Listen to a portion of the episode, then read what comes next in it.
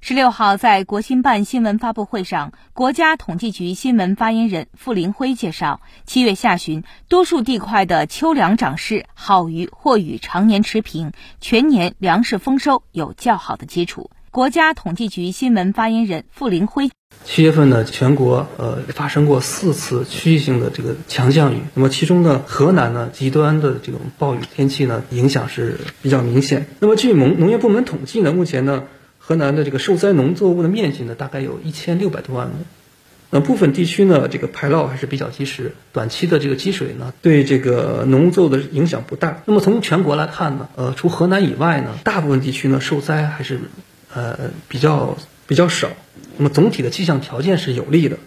那么根据这个遥感监测的情况来看，七月下旬呢，呃，多数地块的这个呃。长势呢，秋粮长势呢好于或者是与常年持平，那么全年粮食丰收呢还是有较好的基础。新华社记者北京报道。